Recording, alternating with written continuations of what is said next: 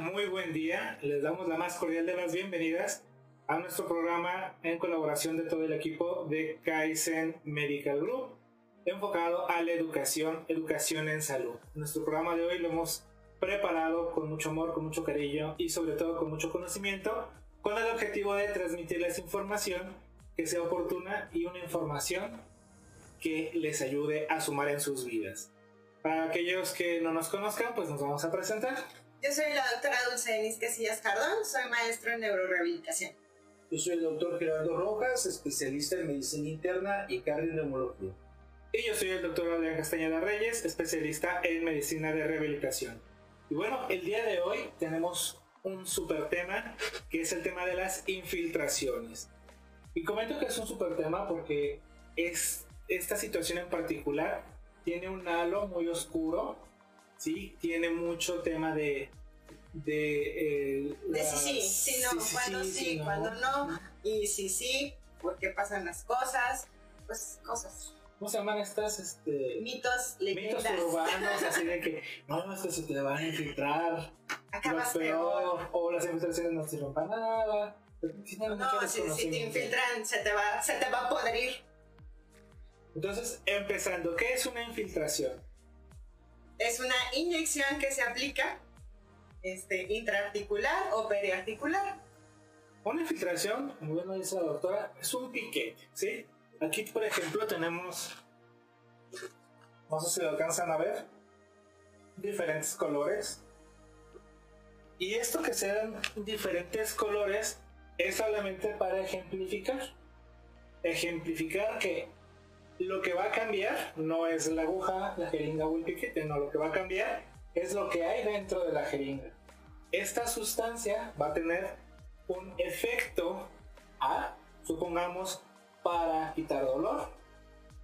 Esta otra sustancia va a tener, supongamos, un efecto B, para desinflamar, hablando desde el punto de vista hipotético.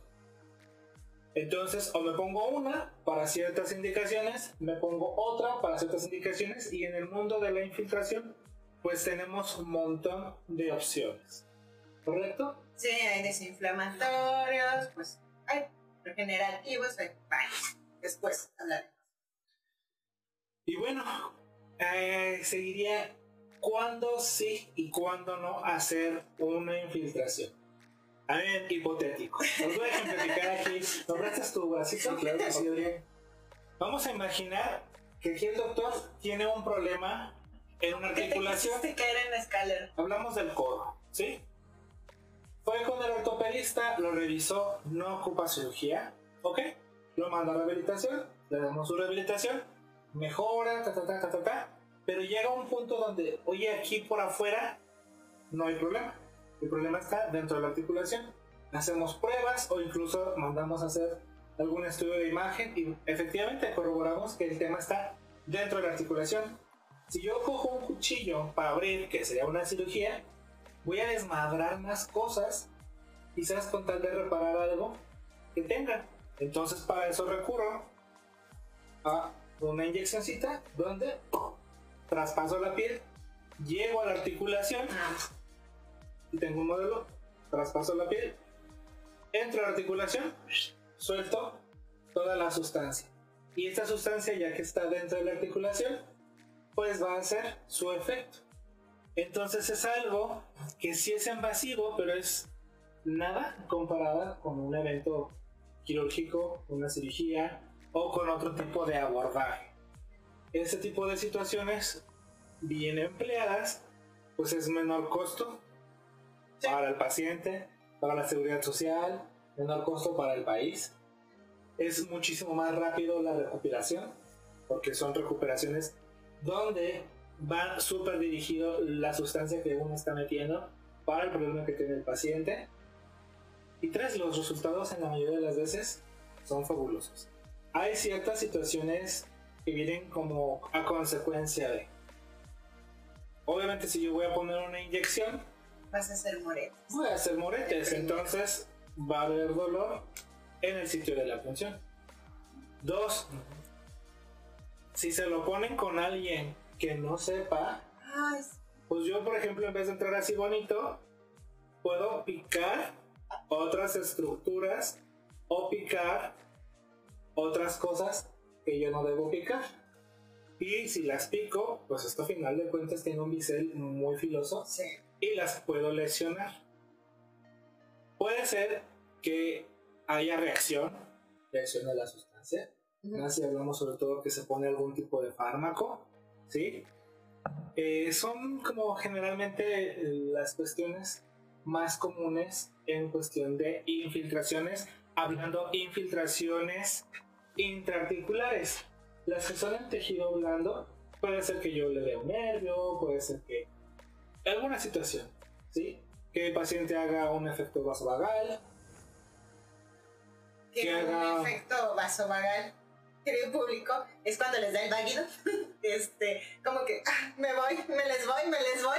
Eso es un efecto vasovagal, un, desmayo, debido a que aumenta la tensión o el estrés, al miedo o el dolor, la misma punción provoca un efecto que provoca que el paciente se desmaye. Eso es un efecto vasovagal. Puede que haya una reacción alérgica y entonces un choque anafiláctico. Entonces por eso siempre tiene que ser personal calificado para ese tipo de situaciones que sepan reaccionar ante una, una complejidad y además que conozcan de anatomía, porque yo he sabido personas que se han infiltrado hasta en las estéticas. Cualquier pues, piquete que deja medicamentos llama, es una infiltración. Entonces, hay alrededor de, de todo esto, de todas las articulaciones, hay nervios, hay músculos, como lo decía Adrián, y si no hay un buen conocimiento de la anatomía, al meter eso ese piquete, ese filo, lo pueden lastimar, lo pueden cortar o lo pueden secar. ¿Se acuerdan cuando platicaban que hay niños a los que los inyectan y los dejan que no se puedan mover la patita o que les dejan el nervio seco? Pues también puede pasar con una infiltración en un lugar no adecuado y con las personas no preparadas. Hay muchos pacientes que a lo mejor, eh, les voy a poner un ejemplo más cotidiano, que por alguna situación de salud han tenido que recurrir a múltiples inyecciones en la nalga. Y por ejemplo, se ve más en adultos mayores, en personas de la tercera edad, hacen fibrosis, o sea, tú les tientas y es una bola y cuando quieres meter una inyección es hasta trabajoso porque te topas con todo el montón de cicatriz interna que se generó y que hay que romperlo. O sea, gente que estuvo inyectando, inyectando, inyectando ahí, mala técnica o alguna otra situación y se generó fibrosis. La bola. La bola. O también en deportistas, son personas que hacen mucho deporte y consumen sustancias que son inyectadas, sí, que son tan sanas, saben cuáles son, que se inyectan, se inyectan y producen ese tipo de fibrosis. O sea, ese es el efecto secundario de las aplicaciones. ¿Dónde son las, los sitios más frecuentes de, infiltración? O sea, en orden de, de lesiones o en orden de, digamos, donde, donde el especialista en rehabilitación infiltra más. Ok. Vamos a dividirlo por lo que te tuvo, ¿sale? Si hablamos de cuestiones articulares, lo más frecuente son articulaciones grandes. Rodilla, hombro y cadera. Son las tres que más se piden. ¿sí? Eh, las articulaciones más pequeñas como en los pies, ¿sí? tobillos, dedos del pie, o en manos, muñeca, sí se hacen, pero son más raras, más esporádicas, generalmente por algún traumatismo o por algún trabajo que, ocasionó la lesión. Hablando de tendones, o sea, de tejido blando pero tendinoso, pues los tendones que se sobreusan. Si tú trabajas mucho con, con las manos, pues muy probablemente arriba o por ejemplo los músicos que se les pone inflamación tendinosa en, los miembros superiores, es muy común infiltrarlos en, en, todos los tendones, sobre todo en los tendones grandes, bíceps, ¿sí? extensores del carpo y a nivel de hombro, los que más joda llevan es el supraspinus y el ¿sí? Son como que los más comunes. Si hablamos de parte inferior, tendón de Aquiles, ¿sí?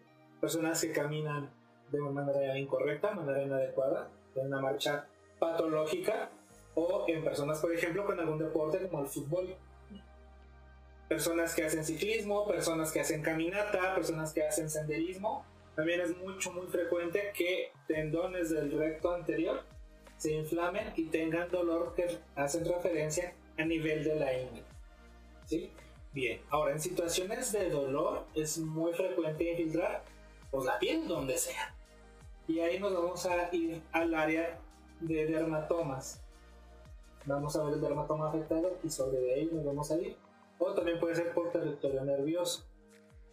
Y es lo que vamos a estar eh, tratando.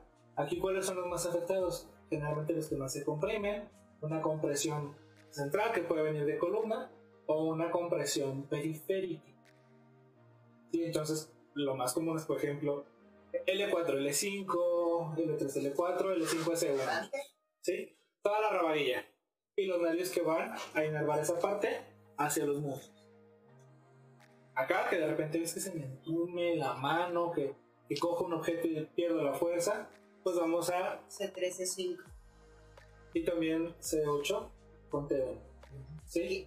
Porque son los nervios que vienen y inervan eh, extremidades superiores. Es como que lo más frecuente que se tiene.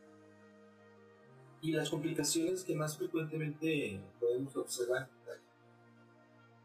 Conmigo, pues, de repente dolorcito donde les no, hincha. Exactamente. Yo, yo, creo que eso es importante porque me infiltrar, lo primero que tiene que saber, ya lo, ya lo comentó Dulce, es la anatomía de la región por infiltrar.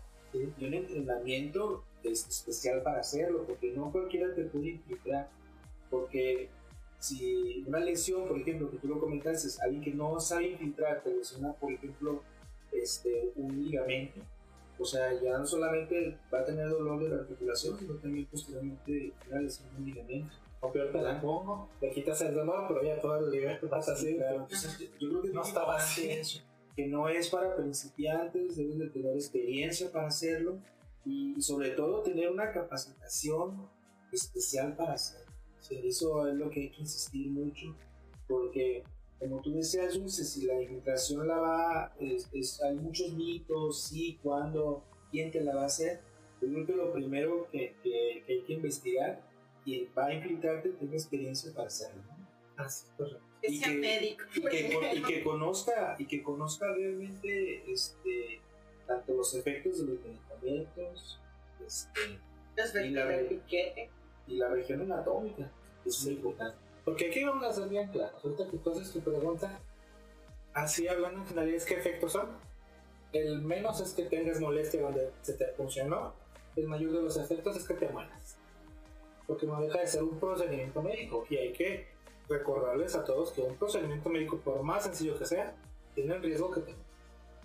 ¿Sí? Por lo que tú decías, puede, ser a lo mejor algún efecto este, eh, alérgico a los medicamentos, este, que realmente pueden causar eh, alteraciones en todo tu sistema, lo que tú dices choque anafiláctico, que es cuando les baja la presión a los pacientes a consecuencia de ese medicamento que tuvo una reacción alérgica en todo tu organismo. Es correcto. El primero es el piquete, después el morete, eh, después el dolor. Todos, todos los pacientes que sean infiltrados van a tener dolor. ¿Por qué? Porque no son caricias, los estamos picando. Estamos picando dentro de la articulación. Entonces, la gran mayoría va a tener dolor después de que se infiltró. Este, después hay una temida infección pero realmente es relativamente pequeño. Nada más le pasa a uno de cada 10.000 que se infiltraron. Es relativamente pequeña si lo hacen bajo los cuidados de limpieza, si lo hace un médico, sobre todo insisto en que lo haga un médico ya. Ya no les digo que sea especialista, pero que sea médico, que, que tenga capacitación, porque realmente sí he visto muchos este, licenciados de otras carreras o con licenciados que están inyectando, nada más porque les parece relativamente fácil cuando no lo es. Ahora aquí me gustaría abrir un, un, speech para dedicarle tiempo a hablar sobre las infiltraciones, específicamente de corticosteroides. Es como de lo que más se ha abusado en los últimos años en el área médica. ¿sí? porque los esteroides bien usados hacen maravillas, mal empleados pueden tener efectos secundarios adversos. ¿Como qué? Como ruptura de de tendón. tendones, ¿sí?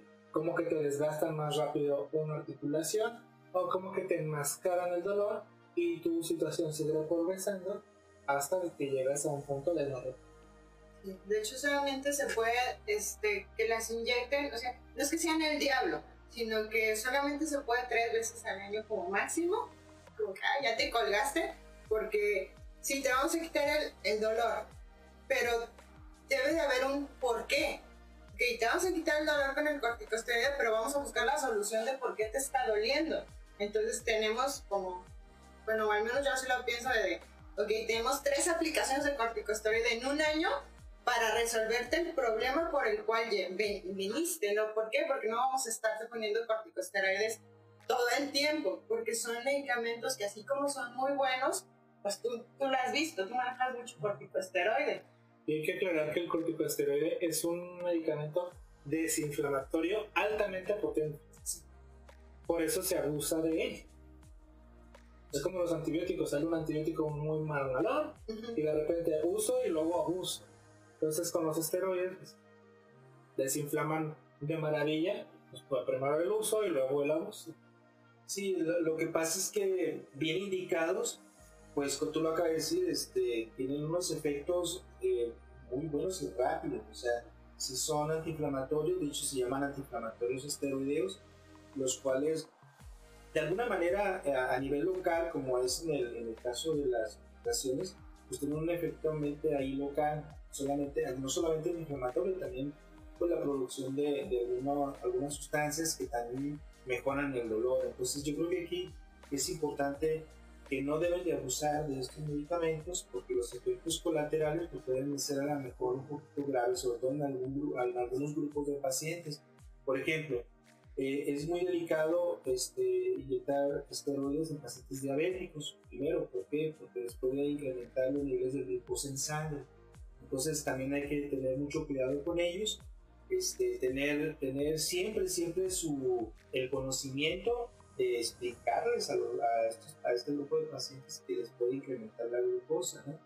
Cuando los esteroides se abusan también, en algunos pacientes también pueden ocasionar unas enfermedades endocrinológicas, el más común es el síndrome de Cushing, ¿sí? pero eh, es, es en, en, ocasiones este síndrome pues, se, se, se, observa un poco más cuando son tomados los esteroides, ¿no? cuando son infiltrados, evidentemente es muy raro que ocurra este tipo de, de problemas, ¿no? pueden incrementar la presión arterial en pacientes, hipertensos, eh, incrementar de peso en algunos pacientes, no, no, no por el área de la, de la, de la grasa, sino probablemente que los esteroides también al inyectarse pueden tener mayor reducción de sodio y, causar un poco de edema, sobre todo en aquellos pacientes que ya padecen de alguna enfermedad renal. Entonces, si se fijan ustedes, este, los esteroides también eh, hay que tener mucho cuidado, mucha reserva, porque el abuso de estos puede ocasionar efectos colaterales graves, muy graves. ¿sí? Y aparte, pues realmente ahorita ya hay muchísimas más opciones que ayudan a regenerar, que disminuyen mejor el dolor, que los corticosteroides, que sí, sí siguen usando, sí, este, pero hay otras opciones.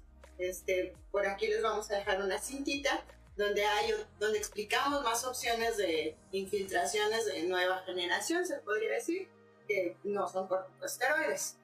Que es muy común casos de repente de que, oye, ¿sabes qué? Yo tengo problemas de rodilla desde X tiempo. Fui con el doctor y me puso una inyección en la rodilla. En la mayoría de los pacientes yo tengo un problema muy severo. Y es que a veces no saben ¿Y qué les pusieron. ¿Sí? Cuando yo me interrogo, ¿y qué te pusieron? No sé. Oye, pero, pero no, porque se me iba a quitar el dolor. Entonces, se le va a quitar el dolor, hay varias cosas que quitan el dolor. Hasta un bloqueo, que no es precisamente como que una infiltración. Aquí me llama mucho la atención, Adrián, el, pro, los pros y los contras de infiltrar. y, llevarlo a una balanza, porque este, hay pacientes que se pueden beneficiar muchísimo de una infiltración, ¿sí? Y hay otros pacientes que definitivamente no se van a beneficiar. Entonces, ¿a quiénes sí y quiénes, y quiénes deben de hacer la infiltración? Ya lo comentaron ustedes. Alguien que tenga el conocimiento de hacer, de, de, de infiltrar ya sea la rodilla, el codo, el hombro, la articulación que tú, que, que esté lesionada, ¿no? Pero sí que yo creo que tenemos que hacer énfasis porque a mí de repente me parece, Dulce, que como comentamos aquí, que puede ocasionar dolor, ¿verdad? Sí. O sea, como, como un efecto, pero es un efecto que dura muy poco, o sea, el, el efecto bene, de beneficio a, a, para, para infiltrar una articulación sobrepasa esa, ese efecto colateral del Sí. dolorcito, ¿no? Entonces yo creo que también hay que eh, irnos por, por, el, por el punto de que quienes sí se van a beneficiar y se van a ben- beneficiar muy bien. Porque la experiencia, por ejemplo, que tú tienes, Adrián, en los pacientes que pasan infiltración son muy buenas. O sea, uno lo puede observar a la siguiente consulta, los pacientes ya no se quejan del dolor, pueden hacer su rehabilitación de una manera más satisfactoria. Yo creo que hay que, hay que llegar a este punto donde el beneficio de infiltrar debe superar probablemente al riesgo, el riesgo de infiltrarlo, ¿no? Sí. Les voy a. Tuve hace, ¿qué será?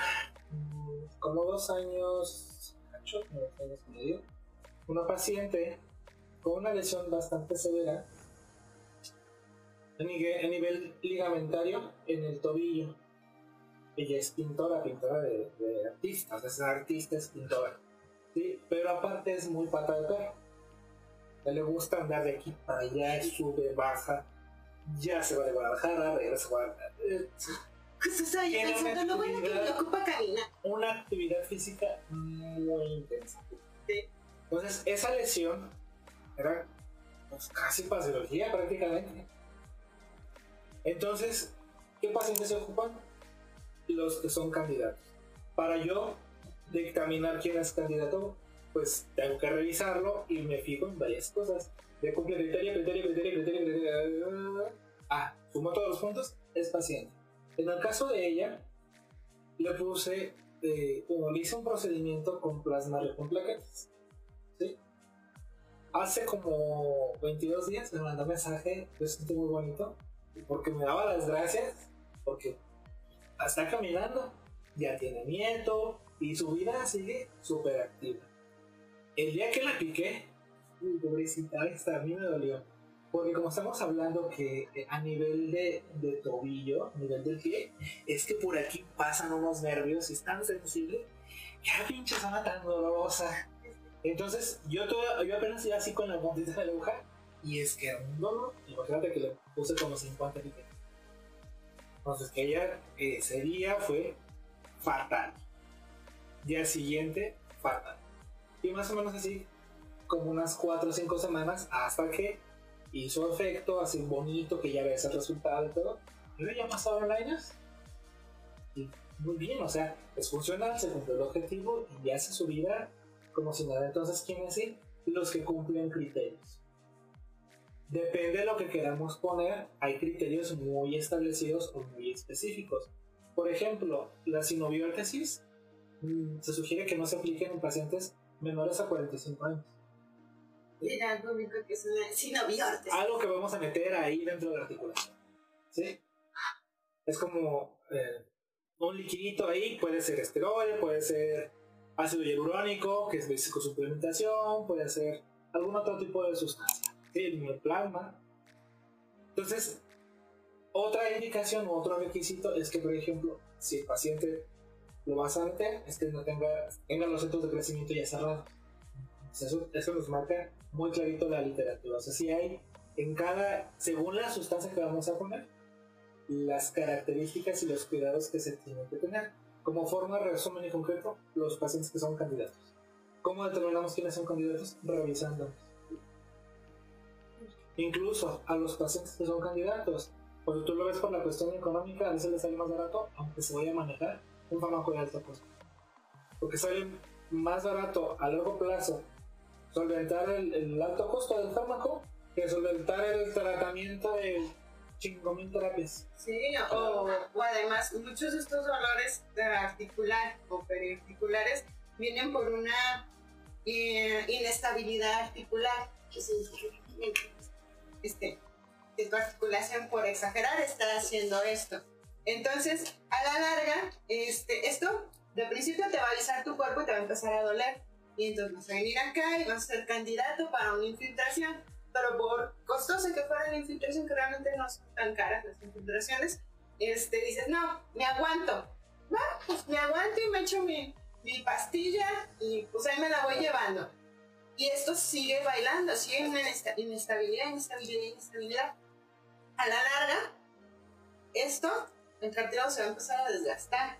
Y ahí vas a caer en un desgaste y dices, eres candidato para otro tipo de infiltración. Pero te aguantas y te aguantas y te aguantas y te aguantas hasta que te vayan a decir, uy, ¿sabes qué? Ya vengo por mi infiltración, porque me ha pasado. Ya vengo por mi infiltración, doctora. Ya no eres candidato a infiltración, ya eres de cirugía. Entonces, o sea, sí, si lo comparas con, realmente no son tan caras, este, con que puedes, pueden evitarte una cirugía a largo plazo, no, me pues hasta barato.